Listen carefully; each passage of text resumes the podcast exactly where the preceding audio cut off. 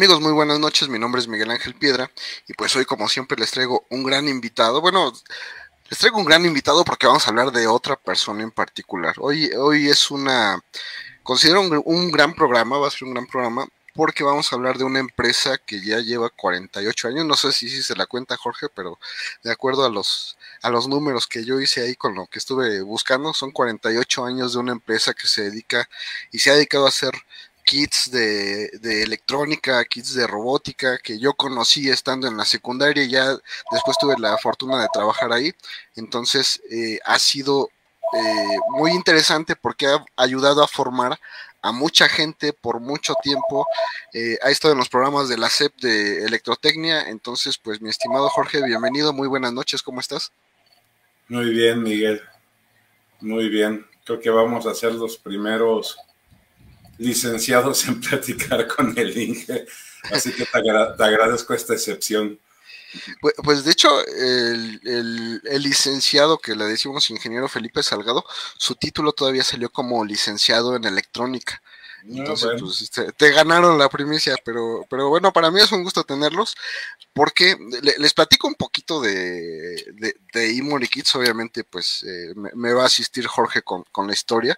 Imori Kids, si bien ha hecho kits, ha, diseñado muchísimas cosas, las famosísimas cajas de toques, las luces estroboscópicas, eh, hay fuentes conmutadas, eh, no sé, hay una infinidad de kits, creo que tenías como 200 productos nada más de kits de, de electrónica, ¿no?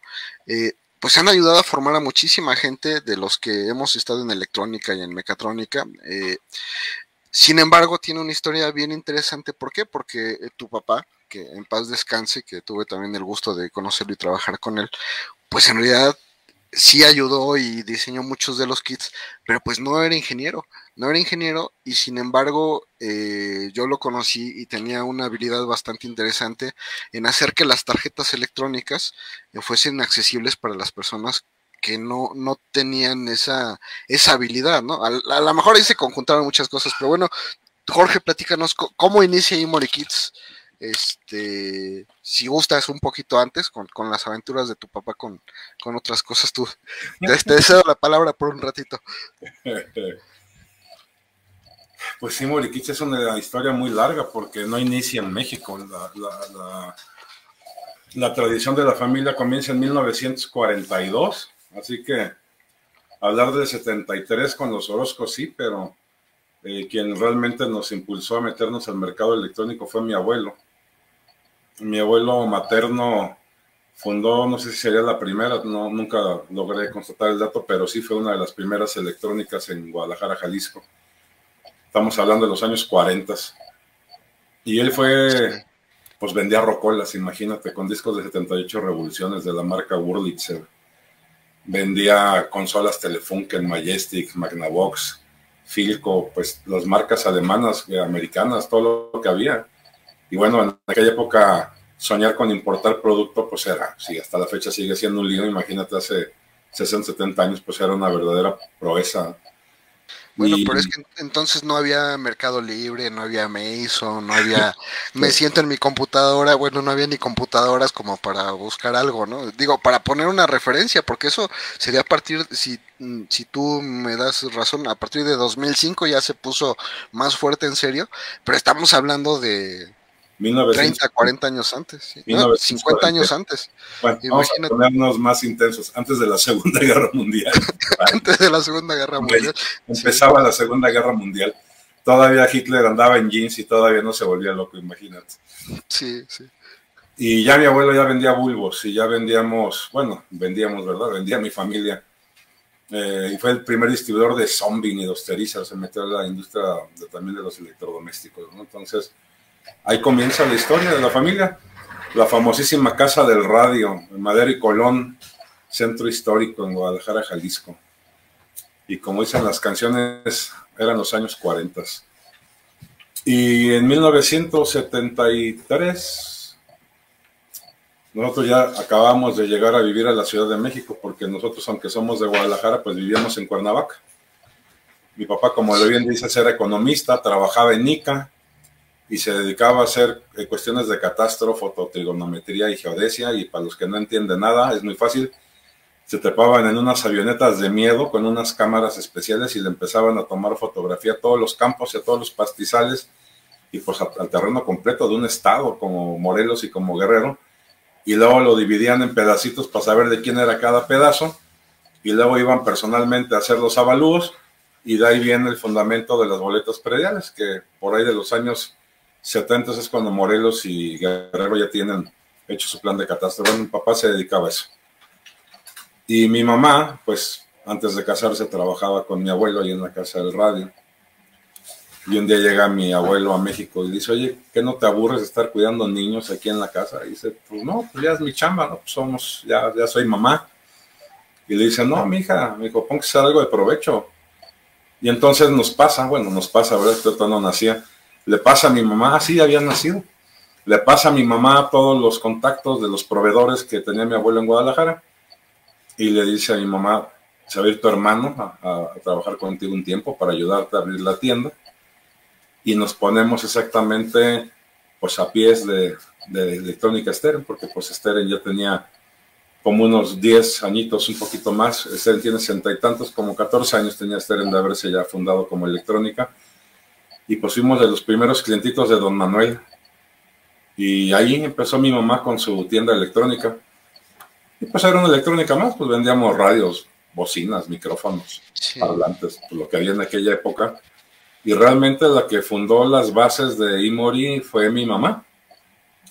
Que bueno, sin papá era economista, pues mi señora mamá, pues creo que había estudiado este, el, desempeño de ama de casa en una escuela, de, en una casa de monjas. En Guadalajara en aquella época las las señoras fifilas mandaban a colegios de monjas a estudiar cosas muy raras que nunca entendí. Pero, este, pues, por azar desde mi abuelo, un día apareció Imori en pleno centro histórico, República del Salvador. Ya había en aquellas épocas algunas tiendas de electrónica, no me acuerdo bien, 15, 20, no ya más, era un pedacito, ¿no? Y así fue fundada, sale Imori.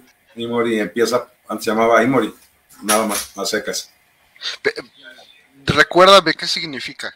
Me lo comentó tu papá en algún momento, pero era tan intrincado que se me olvidó. Este, años después nos dimos cuenta, cuando llegó un señor japonés a la tienda, que Imori en japonés significa mariposa. No sé qué tipo de mariposa, pero eh, pues padrísimo, ¿no?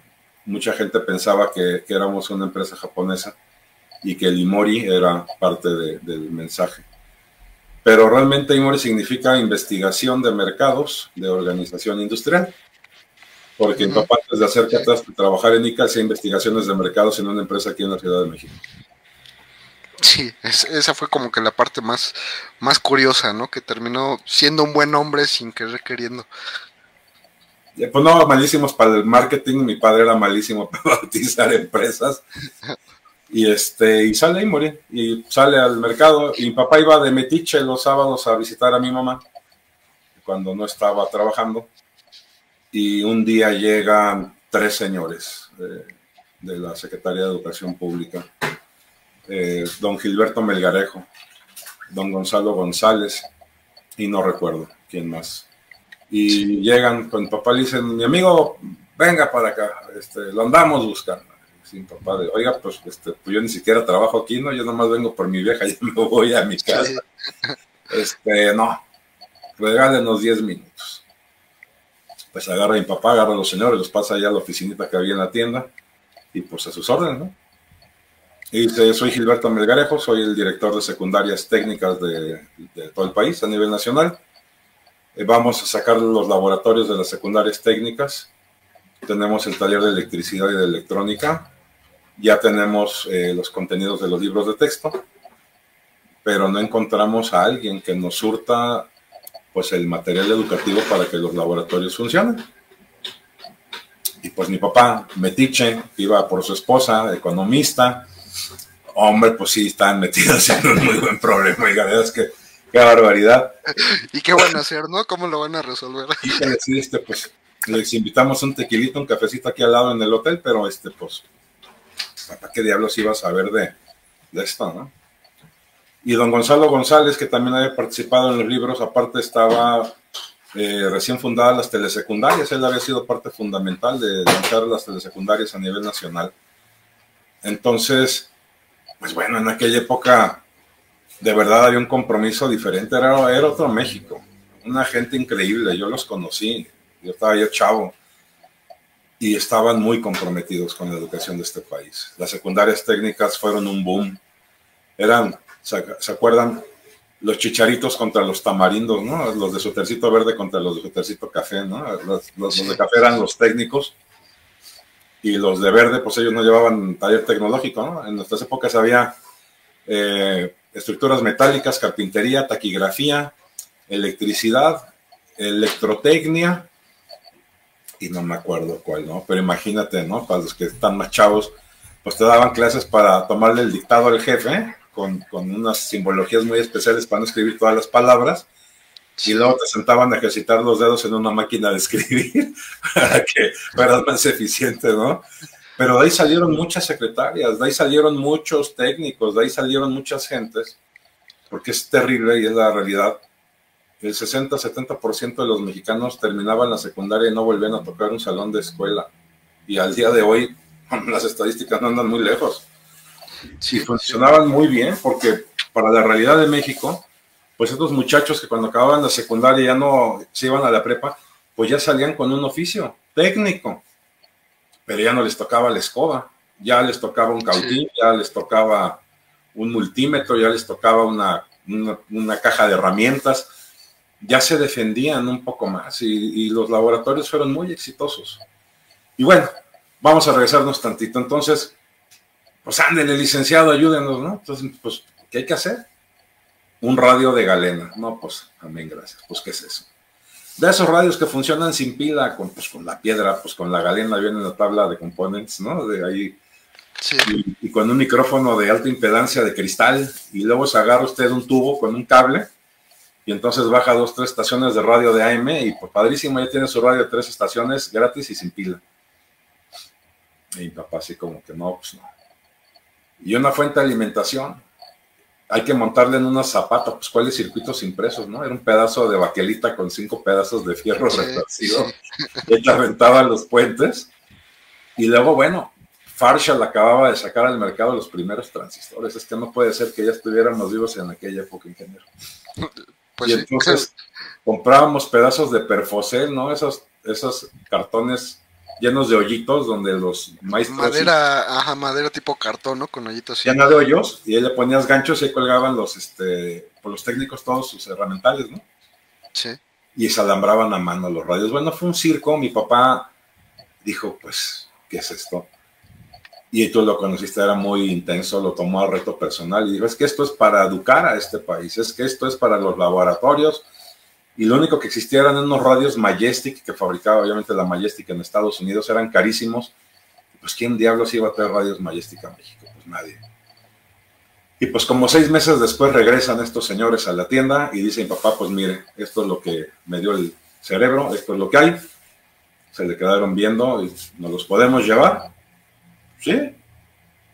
Y bueno, se fueron. Y como a los seis, siete meses eh, regresan. Y mira, me puse, a, me puse a hacer mi tarea. Dije, perdón que. Ah, qué, bueno, qué bueno. Que me salga de cuadro. Miren, miren lo que me encontré. Los libros, sí, Me faltó el azul, que es el segundo, y qué bueno que me faltó porque nada más tengo dos manos. Pero imagínense el azul en medio.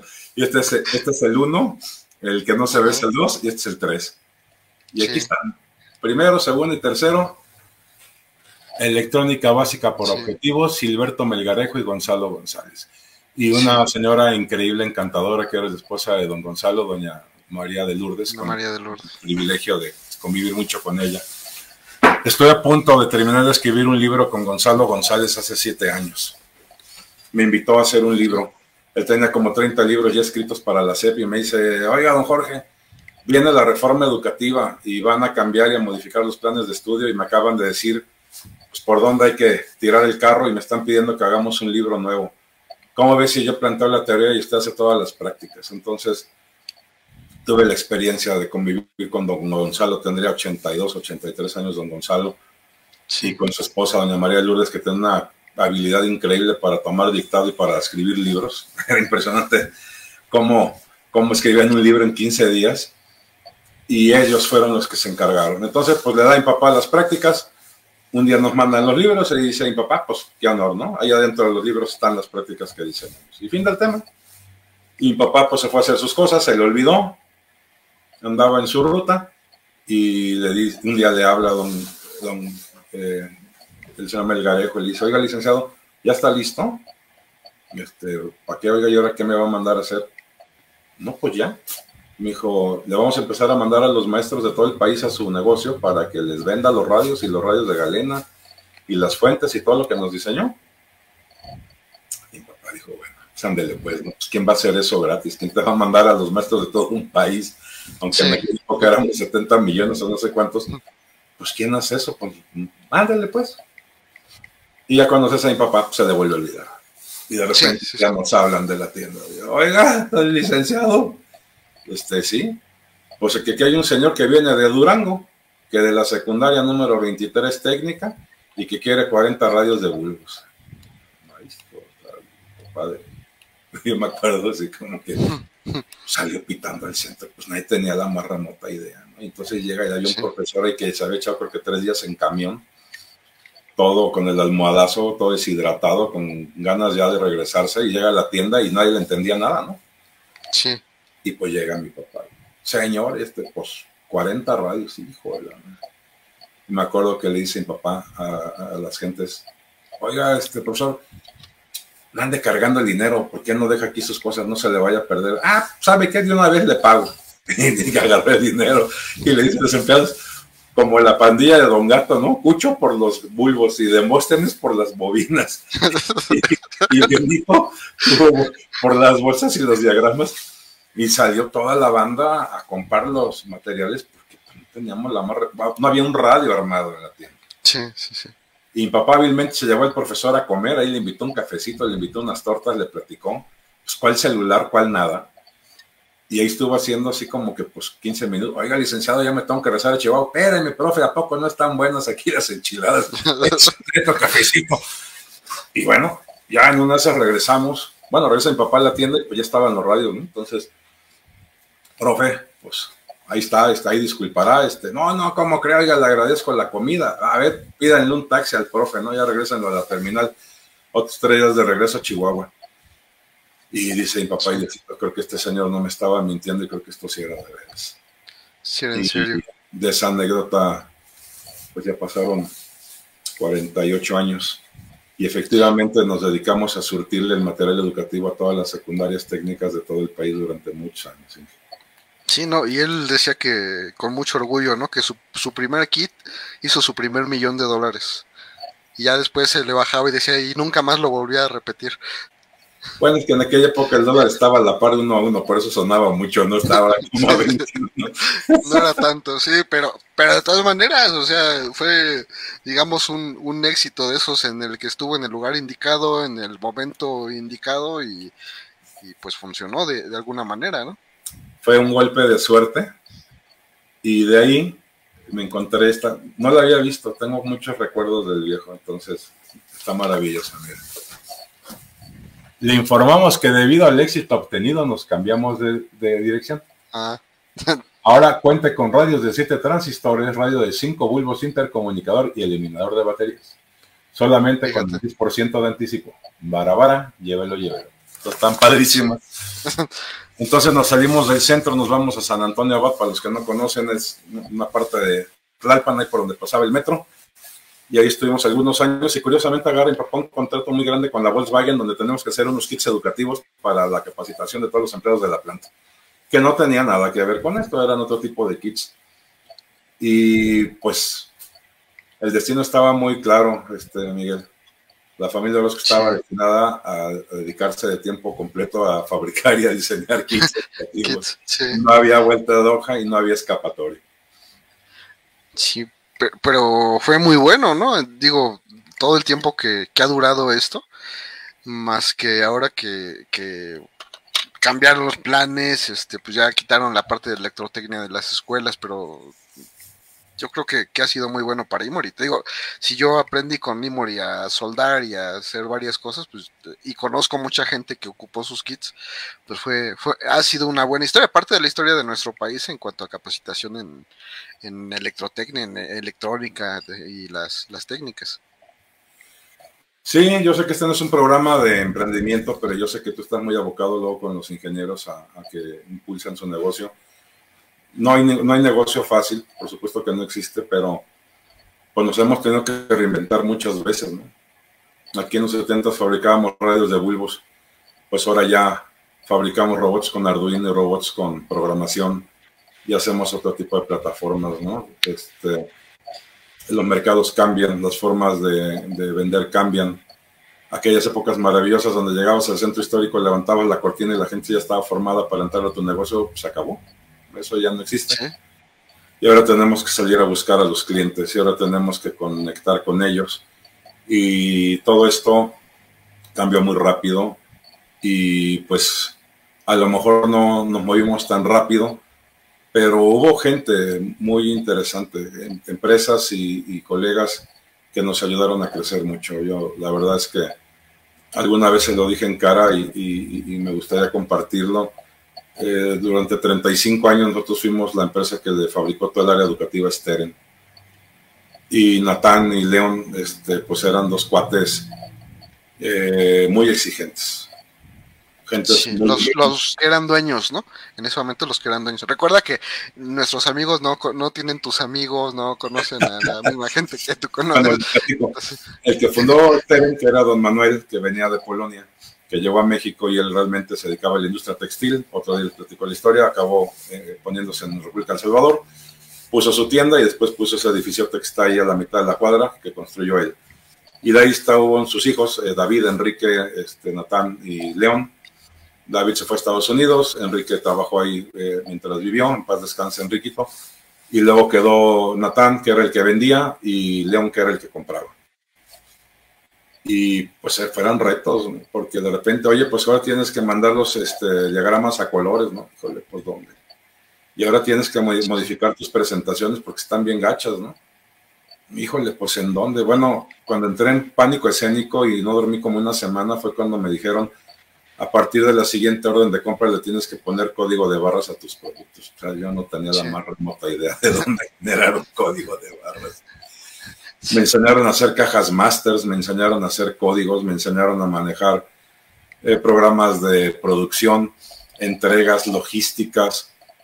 Y todavía este no era el monstruo que era ahora. Y sin embargo, este, yo sufría mucho y cuando le entendí agradecía mucho porque este tipo de empresas y este tipo de maestros que tuve la fortuna de tener, empezando por mi señor padre, que ha sido el mejor maestro que he tenido en mi vida en todo esto, pues nos ayudaron a crecer y nos llevaron de la mano durante muchos años. Y pues el centro histórico de la Ciudad de México era una cosa increíble, yo la disfruté muchísimo. Sí, y ahorita ya, bueno, no, yo sé que no, ya no vas tan seguido como antes, pero este, pues ya está muy triste, ya cerraron muchos negocios, ya cerraron muchos locales, ese pasillo el 26, este, pues ya, ya no es lo que, lo que era antes. Apenas esta semana, yo hace, no sé, dos años mandó correo electrónico estudio de que ya no iba a dar servicio. Eh, fue algo así como que, bueno, este señor tiene muchísimo tiempo, y creo que igual que ustedes, muchísimo tiempo ahí en el centro. Era como que, sí, don, don, don, Wilfrido. Y esta semana apenas, por fin cancelaron su dominio. Ya es ahí de un casino de no sé dónde, Electrónica Asia. ¿no? sí, Electrónica Studio sí ya, ya por fin desapareció. Digo, no, no digo por fin, sino que ya lo habían anunciado, ya lo habían dicho, seguía viva su página por mucho tiempo y apenas ahorita, pues ya, y se queda nada más la nostalgia de que pues ahí estuvieron, fueron los reyes por muchísimo tiempo de, de la electrónica y el diseño, este fue de los primeros que hizo sus primeras tarjetas electrónicas con microcontroladores y pues desapareció ya, entonces, a mí me da mucho gusto que, pues que sigamos vivos y sigamos aquí al pie del cañón, ¿no? Porque están buenísimos los trancazos. pero pues todavía hace poco entrevistaste al dueño de, la revista más vendida en México de electrónica. Sí, de Electrónica. saber de este ingeniero, ¿no? Pues, estábamos aparte de electrónica japonesa y nosotros a 100 metros de distancia, ¿no? alguien que hizo historia en la electrónica impresa. A 100 metros estábamos nosotros, que bueno, pues no sé qué tanto hayamos hecho de historia, pero que aquí seguimos. A media cuadra, don Wilfrido. Y la verdad es que todo lo que es la base de, conocimiento electrónico, pues salió de República del Salvador y desgraciadamente pues la, el tiempo no perdona y pues muchos ya se nos adelantaron y pues como bien dices, qué bueno que todavía aquí seguimos tú y yo sentados, man, que todavía no me mandan llamar. Sí, sí, sí. No, pero bueno, es obviamente una tristeza, ¿no? Para los que conocimos República del Salvador en sus momentos a lo mejor no, no tan fuertes porque ya me tocó ya, ya cuando iba hacia abajo, pues fue, pues es una, una, tristeza ya acercarse y ver que pues ya no, ya no están todos los que conocíamos, ya muchos desaparecieron, te digo, el pasillo de 26 está completamente perdido, ya los negocios L y L, no sé si lo cambiaron o lo cerraron. Ahí sigue me querido Ricardo en el 24 todavía, por ahí anda dando. Uno de los pioneros, eh, don Ricardo, pues llegó 10 años antes que nosotros y todavía sigue el hijo, ¿no? Que es de nuestra edad. Fíjate, fíjate nada más. Ahí anda todavía. Entonces, parte de lo que quiero compartirles, pues, es la historia de, pues, de, tu papá, de, del licenciado, porque él, no, obviamente, él trabajó siempre en otras cosas, y me acuerdo mucho que él decía que eh, empezó, o fue uno de los pioneros en tratar de meter el gas LP en los autobuses y en los coches y en los camiones, y la historia, pues, es muy curiosa porque pues sí lo, lo hacía él siendo economista, pues eh, allí iba y le movía, le, había encontrado el método moviéndole ahí a las valvulitas y echando a andar los motores, o sea, él, lo hacía. Para quienes dicen, no, es que yo soy ingeniero, no me voy a meter en cosas de, pues de administración, pues imagínense, el economista que se dedicaba a los números, se iba a meter a los coches de los autobuses y de, y de, bueno, los motores de los autobuses, a moverle ya la valvulita hasta que dejara pasar la cantidad suficiente de, gas y, pudiera vender su producto que tenías en, ese momento, ¿no? Híjole, ahora sí te, ahora sí me pusiste a pensar, me quiero acordar cómo se llamaban los filtros, filtros Forsap, filtros, que no me acuerdo, pero esto era mágico. ¿Sabes cuál era el filtro? Un rollo de papel higiénico. Le abrías una tapa y le sacabas el rollo y le metías otro y le cerrabas la tapa y traía alguna otra cosa. Pero, pero, pero funcionaban muy bien y, se vendieron muy bien por muchos años. Y pues yo no sé qué pasó. Ahí sí me perdí porque creo que un, llegó el típico primo acomedido a echarle la mano y creo que cuando acordamos el primo ya había destrozado la empresa. Pero sí, lo que me comentó, los filtros de aceite a los trailers también. Lo que me comentó, si no mal recuerdo, eh, fue que cuando iba a empezar a venderlo, cuando iba a convertirse en negocio, eh, se dio cuenta en la industria petrolera y le empezaron a meter arancel al gas. Entonces el gas era así como que un producto de desecho. Salía, sacaban el petróleo y el gas se escapaba por un lado y no les importaba.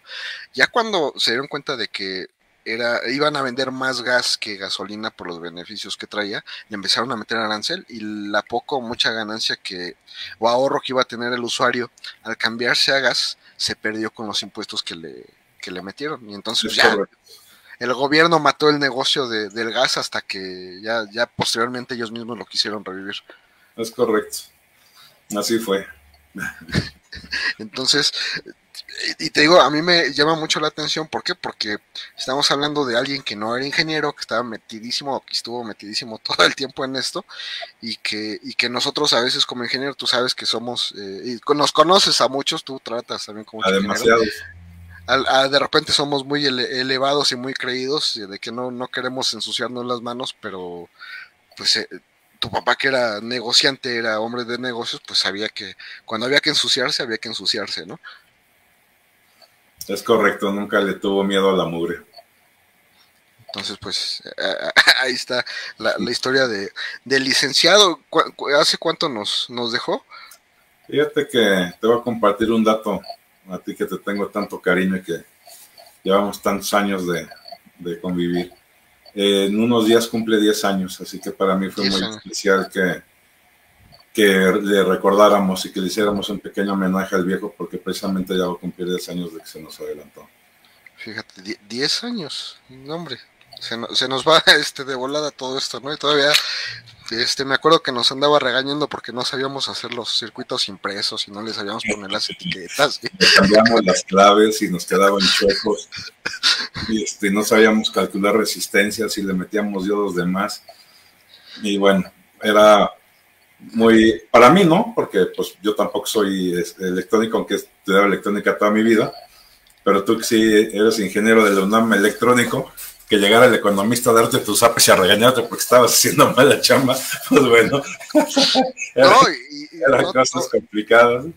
Toma en cuenta que cuando eh, yo que llegué con tu papá ya era el señor ingeniero, o sea, ya no era cualquier bono que andaba ahí este, aprendiendo, ¿no? Yo ya era señor ingeniero cuando llegué con, con el licenciado, pero aprendí muchas cosas bien interesantes que en su momento no, no supe valorar. Un día eh, resulta que este, llegó un momento en el que él me revisaba los circuitos. Iba yo casi cada semana, pero ya, ya casi era de que, ah, bueno, ya lo revisamos 10 minutos y ahora este, pues ya nos poníamos a platicar, se ponía a contar sus historias y, y, ya, ¿no? Y, un día me dice, mira, para, para mejorar la logística de todo esto, yo compraba antes de todas las resistencias, tenía de todos los valores y, era un relajo porque pues no compras 10, no compras 20, compras 10 mil para que te salga más barato. Y entonces un día yo agarré a todos mis ingenieros y les dije, ¿saben qué? Vamos a reducir las resistencias lo más que se pueda. Entonces, eh, si era de, de, de, no sé, de 220 y le podíamos poner una de 330 a todos los kits, pues se la cambiábamos. Y, y así agarraron con todos los kits y no sé, de de muchos valores que tenían, pues lo redujeron bastante. Y en ese momento yo me enojaba porque decía, bueno, es que el manual del microcontrolador y del dispositivo dice que lleva una resistencia de tal valor. ¿Por qué me la quitan? ¿Por qué me dicen que no hay? Yo, ¿Por qué no? O sea, como ingeniero, si dices, ¿por qué le voy a poner algo que no va? Y ya cuando me explicó esto, yo dije, ah, no, pues sí, tiene razón. Eh, yo estoy hablando como ingeniero, el señor está hablando de dinero, y el que habla de dinero, pues es el que le paga al ingeniero, ¿no? Pues tiene toda la pues, razón. Ahí, ¿no? Imagínate llegar a tener más de mil componentes diferentes en una planta. Sí. Y pues comprar de, de 100 piezas por puñito, pues era más atractivo comprar 100 mil piezas de una sola que comprar 100 piezas de mil diferentes.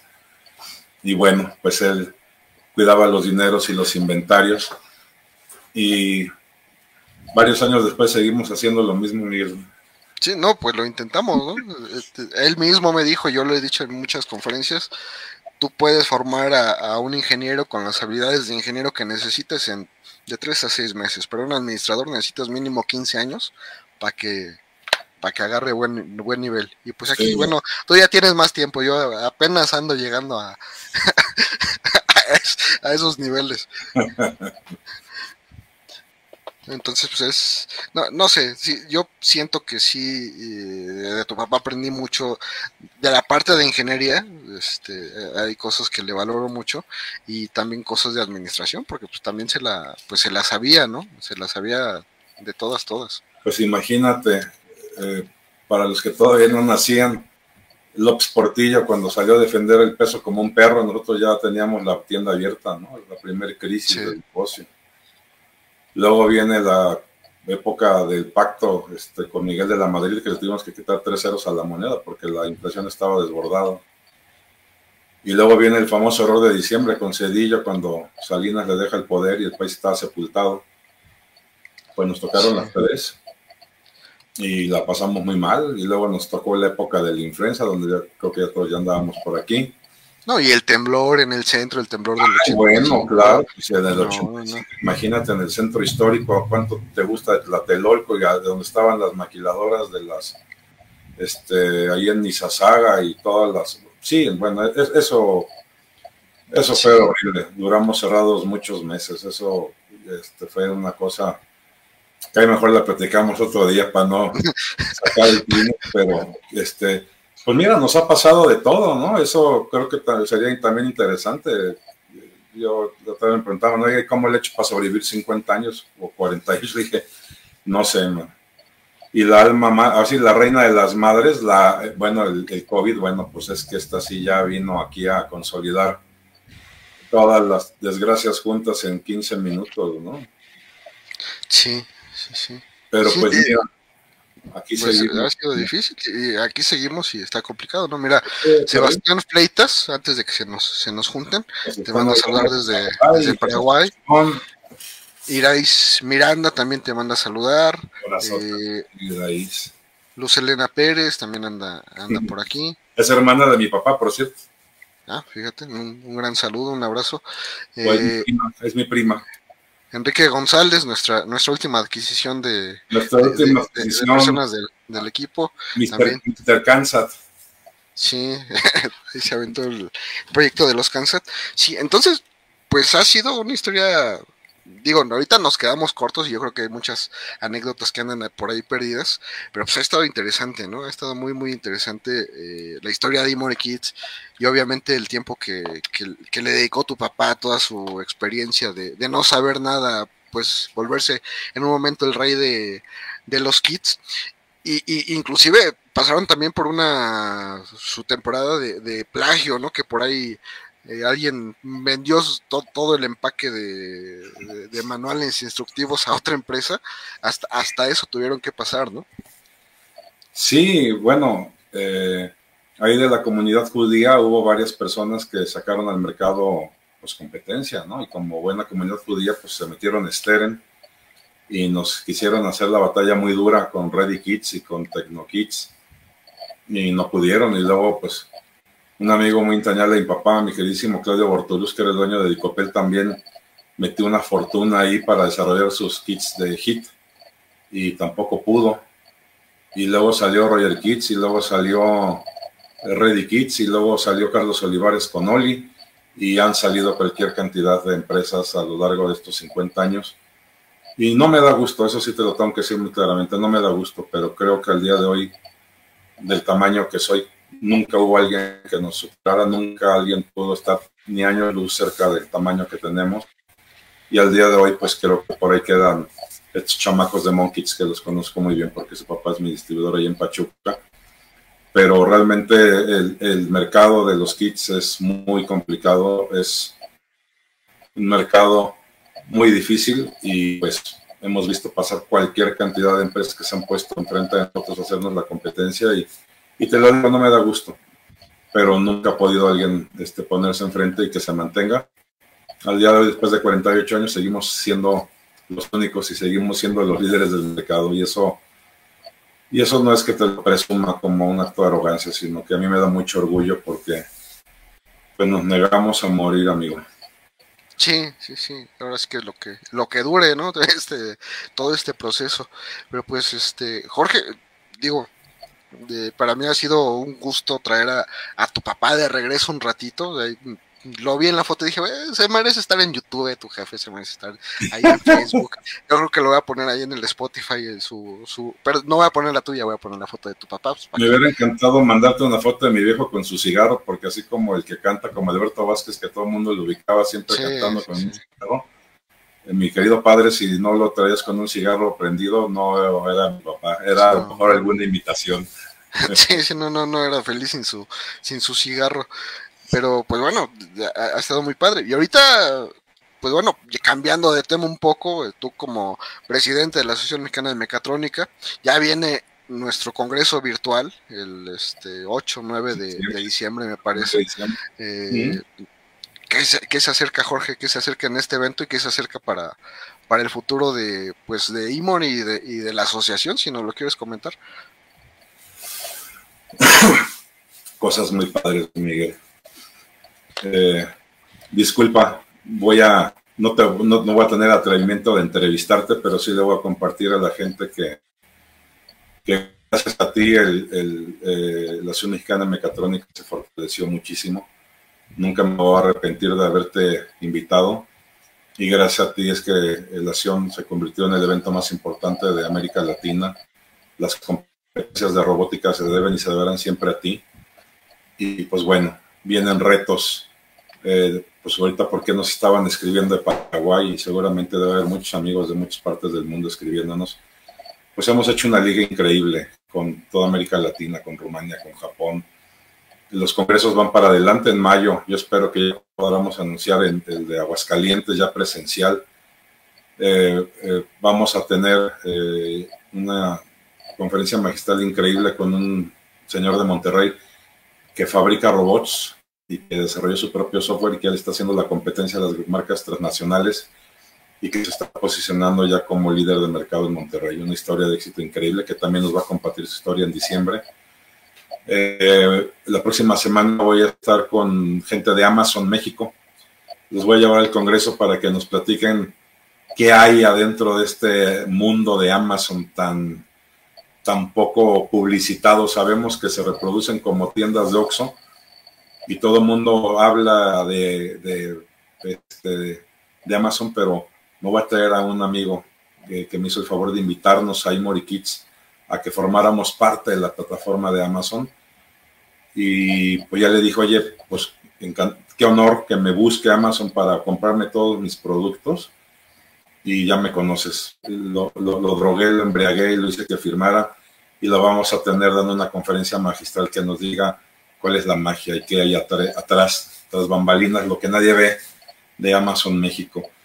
Vamos a reinventarnos, Miguel, lo que tiene que hacer toda empresa y más nosotros que nos dedicamos a la tecnología. Vamos a tratar de meter nuevas eh, plataformas de competencias, vamos a tratar de meter eh, conferencias de temas que nunca se han abordado.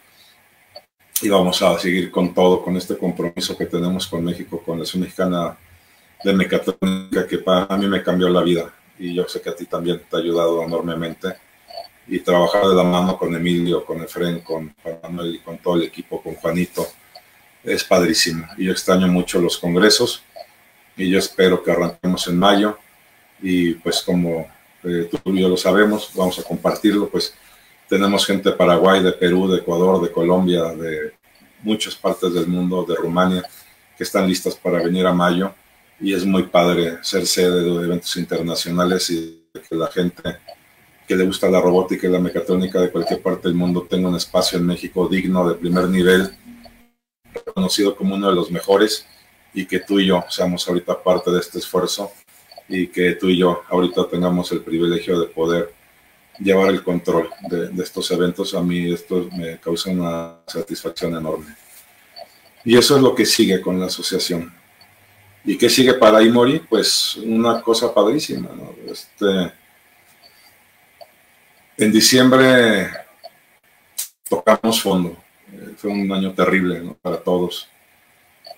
Imagínate que, que me, de tener una empresa nueva que se llamaba Cuatro Robotics Corporation, donde nos dedicábamos a la robótica, a la automatización y a cuestiones industriales. Pues en dos meses se me mueren cuatro colaboradores de COVID. Cada 15 días enterramos a un...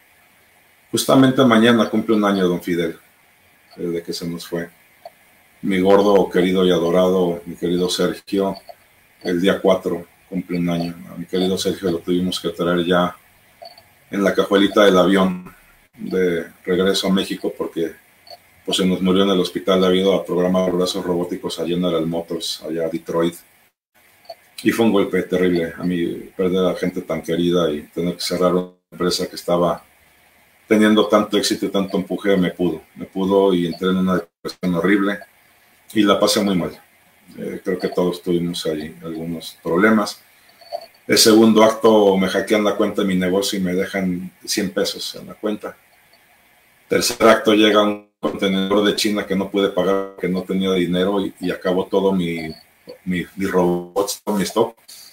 No sé si los rifaron, se los regalaron este, a los niños pobres o los incineraron, pero pues cuando no tienes dinero y mercancía y cuando llega la mercancía no tienes para sacarla y te avisan que la van a destruir, se siente Y luego el casero donde tenía una de mis bodegas y una de mis tiendas se vuelve loco y un día manda a soldar la puerta principal del centro comercial con soplete y nos dice que saquemos nuestras cochinadas por la puerta de emergencia porque el pasaje acaba de ser clausurado de forma indefinida.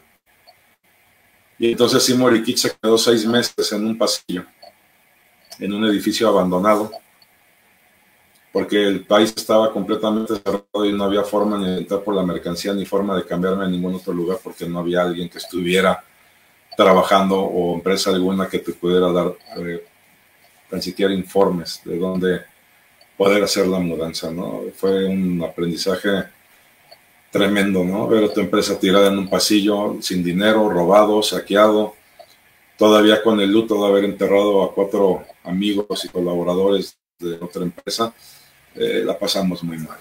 Y ahí es donde dices, ah, lo mío, lo mío es comprarme un carrito de hot dogs, irme a vivir a Hermosillo y ponerme afuera del estadio de béisbol y ser feliz y que se vaya al diablo todo. Este, sí, no, sí. Pasan, cosas por tu mente y pues somos seres humanos, ¿no? Pero bueno, pasó el luto, nos tuvimos que reincorporar más rápido de lo que yo hubiera querido. Y en 15 días abrimos eh, dos tiendas de robótica, una en Guadalajara y una en Puebla. Eh, quedó conformado lo que ahora se llama Imoriedu, de Imori Educación. Y Mori se convirtió en esa mariposa legendaria que algún día un japonés me dijo que, que era el significado. Mi nuevo logo es una mariposa, Imori. Y el Imori se quedará eternamente mientras yo respire, porque siempre será el homenaje que le vamos a tener a mi Señor Padre. El Kids no nos gustó, bueno, a mí no. Esto es interesante porque yo pagué la franquicia y yo no decido nada. Otro día platicamos de franquicias. Y ahora se llama Imori Edu Robolab. Y esto es algo tan mágico y algo que, que, todavía no me la creo. La franquicia sale al mercado el próximo año y yo ya vendí la primera porque, vamos, no hay papel alguno. Y no hay todavía manuales ni protocolos de ninguna índole. Y salió un señor y me dijo, yo la quiero y le inauguró su tienda en 20 días en Puebla. Eh, la mía la inauguramos en 15 días en Guadalajara. Y ya tengo otra persona que quiere abrir una en Monterrey, tengo otra persona que quiere una para Yucatán. Y ayer me enteré que hay otra persona que quiere otra para Uruapan y vuelvo a lo mismo. Todavía ni siquiera terminamos de armar la, la franquicia. Es mi legado, son 50 años de haber madurado esto y pues, gracias a ti, como de costumbre, y a los locuras y a, y a y a los chorros de mota que luego nos fumamos virtuales, que hemos tenido la capacidad de, de diseñar y de seguirle demostrando al mercado que no necesitamos a los chinos, que no necesitamos a los gringos y que no necesitamos a nadie para generar nuestra propia tecnología.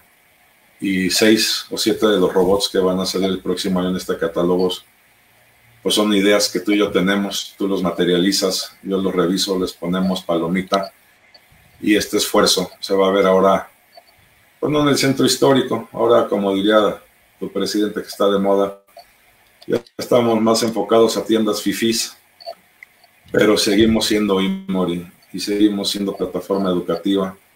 Ya no fabricamos radios de huevos, ahora fabricamos robots programables pero para mí es una satisfacción enorme seguir contribuyendo a la educación de este país. Déjame te platico dos anécdotas padrísimas. Tres. Sí, sí, adelante. La primera, antier, marcamos a una eléctrica a comprar las lámparas para mis tiendas y marcamos con el WhatsApp que dice Imori Kids. Cuelgan y me marcan de WhatsApp. Y yo, pues, por mensajito, ¿no? Como les gusta. y me contó un amigo ahí de, una eléctrica muy grande, ¿no? Ahí en Iztapalapa. Estoy hablando ahí, Moriquits. Este, yo sí, señor. Este, ¿Y ustedes son de ahí, de, de Imori? este, sí. Sí, este, es la del centro, ¿no? La, la, de los la, la, de las cajas de toque, la de los amplificadores. Sí, señor. Este, es que yo les compraba mucho cuando era estudiante qué emoción. ¿Y ustedes quiénes son? y mi esposa, este, pues, este, pues la esposa del dueño. ¿De verdad estoy hablando con la esposa del dueño? Sí. Voy a hacer algo que ustedes hicieron por mí. Los voy a atender como se merecen y les voy a dar el servicio que siempre tuve y la actitud que siempre tuvieron ustedes con nosotros cuando los íbamos a visitar a sus negocios y de parte del alma. O sea, eso, como dicen los chavos, eso sí está chido. Y hace 15 días estábamos en junta de consejo acá con, los chifis, ¿no? Con el director de, de, las franquicias, estábamos con el director de las tiendas nuevas, acá puro trajeado, ricachón de otro nivel. Para comprar el software para, pues, para poder cobrar los robots, ¿no? Y que no se los roben para tener los inventarios y pues, para tener el control de las ventas, ¿no? Y nos atiende el dueño de una empresa desarrolladora de RPs, pues muy choncha, ¿no? Es la que desarrolla el RP, como el 80% de las empresas chicas que están en un centro comercial, todo sale de ahí. Y nos dice, nos va a hacer una presentación del dueño de la empresa. Y dije, ay Dios, dije, pues, ahí está la empresa muy chiquita, ¿no? Y cuando nos va platicando el tamaño de la empresa y que el dueño de la empresa nos dedica una hora para promocionarnos su producto, dije, pues bueno, ¿no? pues está bien. Digo, finalmente a mí no me asusta que me atienda el dueño, ¿por qué no? Sí, sí, sí. Y de repente, oigan, pues sí, está Bueno, ¿y qué van a vender para acabar de entender su negocio? Este, robots y material educativo de electrónica. Ah, sí, es que yo me acuerdo, es que pues como ya en el centro, y, nos deja hablando solos y empieza así, y Mori, y Mori. Usted es el dueño de Mori Kids. Ellos decía sus órdenes. Bueno, tuvimos que posponer la reunión. El hombre entró en nostalgia.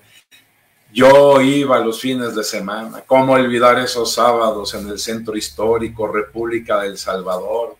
Las luces secuenciales, las luces audiorítmicas, mi primer radio. Y es padrísimo encontrarte al que atiende la ferretería de Iztapalapa y al director general de una empresa de desarrollo de software del tamaño como la que me atendió y darte cuenta que penetraste en la casa de ricos y pobres. Sí, sí, así es. Formas parte de su vida y lo más padre es que cuando te recuerdan, te sonríen y siempre hay una muestra de agradecimiento y de gratitud por, por todo, por la forma en la que los atendías, la forma en la que los escuchabas. Nunca los dejamos morir solos, Inge. Cuando el radio estaba en charrón y nosotros le diagnosticábamos cáncer en fase terminal, los resucitábamos y luego nos salía más caro resucitarlos que regalarles uno nuevo. Pero mientras mi padre vivió, nunca hubo un producto de Imori Kids que no funcionara mientras él estuviera detrás del mostrador. Y eso a la gente no se le olvida. Sí, sí, así es. Ahora sí que, digo, recordando a Mónico, que estuvo tantos años dando servicio, la amabilidad que tenía, Toño que sigue ahí contigo, igual con, no sé, cuántos años lleva contigo como, como empleado. Sí, sí, sí. No, y fíjate, hay, hay algo que yo quiero contar de tu papá, que, que yo dije, bueno, este, ahí se ve el tipo de persona que es, ¿no? Una persona, persona de negocios, pero que no deja eh, a su gente sola. Me platicaba, tú, tú sabes cómo era, ¿no? Pero decía, eh, mira muchacho, eh, Mónico en algún momento me pidió para su casa del Infonavit. Pero no me iba a pagar, yo lo conozco, yo le pago, yo sé lo que gana, no me va a pagar, no tiene. Entonces lo que hice fue decirles, está bien, te voy a correr. Y te voy a volver a recontratar. Y cuando te corra con tu liquidación, vas a pagar lo de tu casa y te voy a, volver a contratar. Como no tengo ganas de que, de que, de, correrte definitivamente y tú no te vas a ir porque ya llevas como 20 años conmigo, pues yo sé que, que no te voy a tener que liquidar de nuevo. Entonces, eh, digamos que movió las cosas de tal manera que a él le convinieran, pero le convinieran más a pues al empleado, ¿no? A, a Mónico que estuvo con ustedes, no sé, 40 o treinta y tantos años este hasta que ya por fin ya no ya, ya no ya no pudo ir a trabajar. Ya no le dio. ajá pero ahí estuvo el apoyo de, tu jefe no y ahí se vio el tipo de persona que, era. Todos los empleados que trabajaron en Imo Kids Miguel todos absolutamente todos salieron con casa propia todos. Y yo hice lo mismo. Mi papá los corría yo los recontrataba sí sí, sí, sí, no, pues ahora sí que es, es parte de, ¿no? Por eso la, gente ahí sigue contigo. Digo, al final del día, eh, pues creo que lo único que queda ahí es, Toño, pero pues ah, ahí sigue. No, Gregorio tiene 42 años también con nosotros. Ah, también, también. Nada más que él estaba en la fábrica de circuitos impresos en aquellas épocas, pero digo, afortunadamente todos han jubilado, algunos ya se nos adelantaron, pero yo no recuerdo que alguna vez alguien haya renunciado. Sí, sí, así es. pues bueno, Jorge, este ha, sido un gustazo, obviamente, pues seguido platicamos y, más tiempo. Yo creo que, ahorita te me cohibiste por porque, porque estamos hablando del jefe y pues el jefe es sagrado, ¿no? Y yo creo que quieres decir cosas, pero se te atoran en el camino y, y no pasa nada. Mira, aquí ya lo recordamos. Este, sigue con nosotros porque este, siguen sus enseñanzas y pues ha sido un gustazo eh, tenerte aquí. Y lo último, así digo ya lo último, porque pues tú sabes que esto se trata de apoyar a los chavos en, en sus decisiones. Estamos hablando de una empresa de casi 50 años de existencia. Eh, hay cosas que obviamente yo sé la respuesta, pero te le pregunto a ti directamente con una persona que, que contrata gente, ¿no?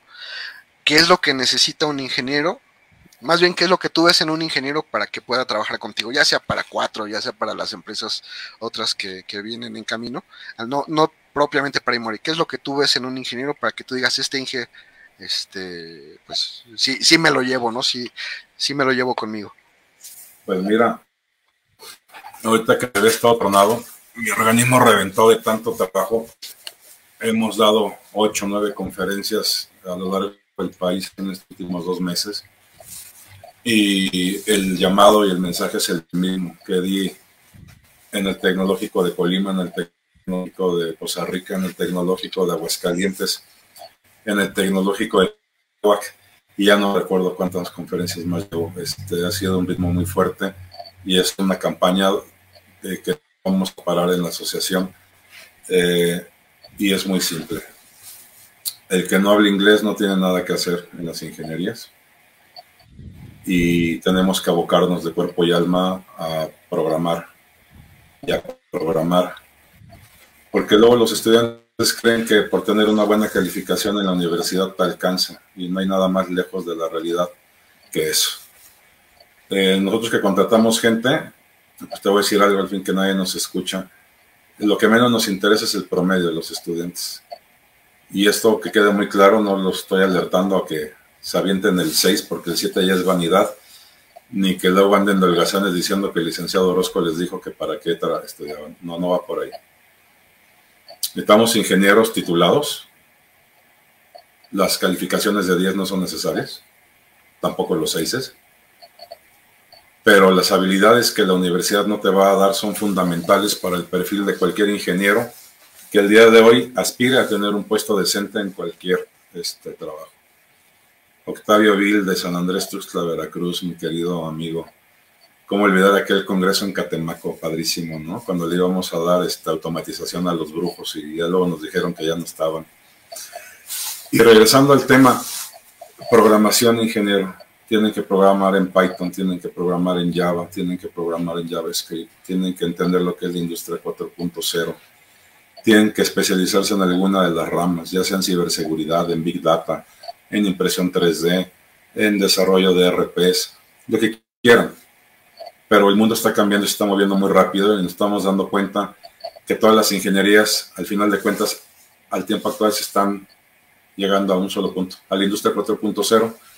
Y esta plataforma alemana que se desarrolló hace 14 años está unificando todas las ingenierías porque todas ya están enfiladas a lo mismo.